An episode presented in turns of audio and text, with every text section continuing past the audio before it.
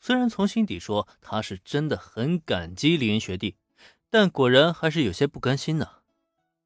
与霞之秋学姐和丁田院子对话，其实呢也没进行太长时间。随着林社长的身份往外一亮，这件事情差不多也算解决了。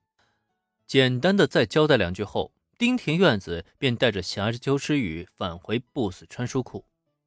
这一次，丁田院子将会以新的身份重新在同事面前亮相，同时他的任务也从原本的为不死川书库争取利益，转变成为为林恩争取利益。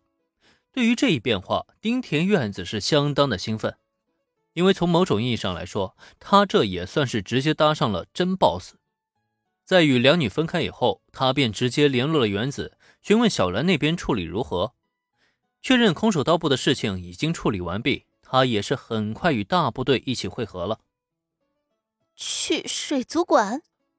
这都几点了，水族馆还营业吗？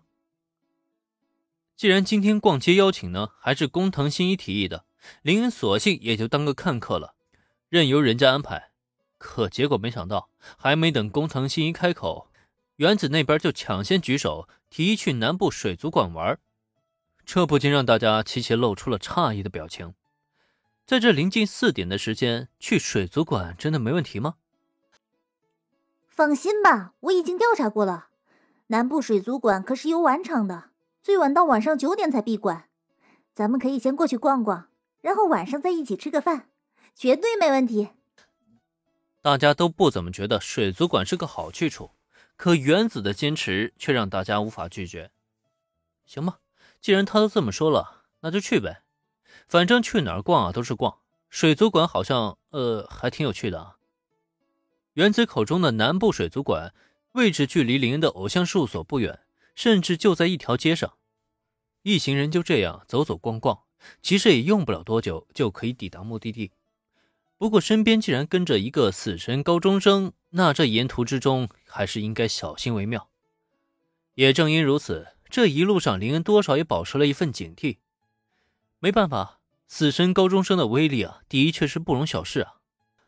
不过还好，一路上比较幸运，既没有遭遇抢劫犯，也没有遭遇意外的杀人事件。顺利抵达南部水族馆，林恩算是稍稍的松了一口气。然而，就在他准备去售票处买票之际，啊！杀杀人了！突如其来的惊吓声让林恩下意识将目光投向到工藤新一的身上，这不禁让第一时间被尖叫声吸引注意力的工藤新一没由来的打了个寒战。林同学。你看着我干什么？以往听到这种尖叫声，工藤新一肯定是立即就往事发地点冲过去了。可这次因为林恩的眼神，却让他生生的停下了脚步。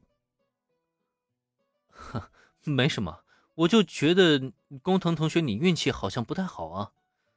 我怎么感觉每次跟你一起逛街都能碰到杀人事件？你确定不去找家神社或者庙里拜一拜、扫扫晦气吗？面对疑惑的工藤新一，林还能怎么说？难道说他真不愧是死神之子，走到哪里哪里死人？真要这么吐槽的话，恐怕工藤新一会当场就炸开吧。不过，即使林说的已经很委婉了，再看对面的工藤新一，他的额角也不禁冒出了数道黑线来。林同学，现在是现代化社会，要讲科学，我从不信那些鬼神之说。更不觉得这是什么晦气啊！在工藤新一看来，林恩这不摆明了就是在说自己被诅咒了吗？现在都什么年代了，那种迷信的说辞，他身为一个侦探，可能相信吗？再者说了，就算工藤新一平时遇到的案件多一些，他也不觉得这是什么坏事儿。毕竟能有源源不断的案件供他推理，他兴奋都来不及呢。晦气，不存在的。至于眼下嘛，呃，那个，我先去看看啊。反驳了一声林恩的吐槽，下一刻，工藤新的心是立即飞到了案发地点，朝大家招呼一声之后，他迈步就往尖叫声传来的方向飞奔而去。所以这家伙是不是应该忘记了？他貌似是想挽回和小兰之间的情谊，才特意邀请大家来逛街的呀。现在他人跑了，只留下林三人站在原地面面相觑。这又算个什么事儿啊？瞧吧，我说什么来着？指望新一那家伙能有改变，根本不存在的。就那家伙，活该他单身一辈子。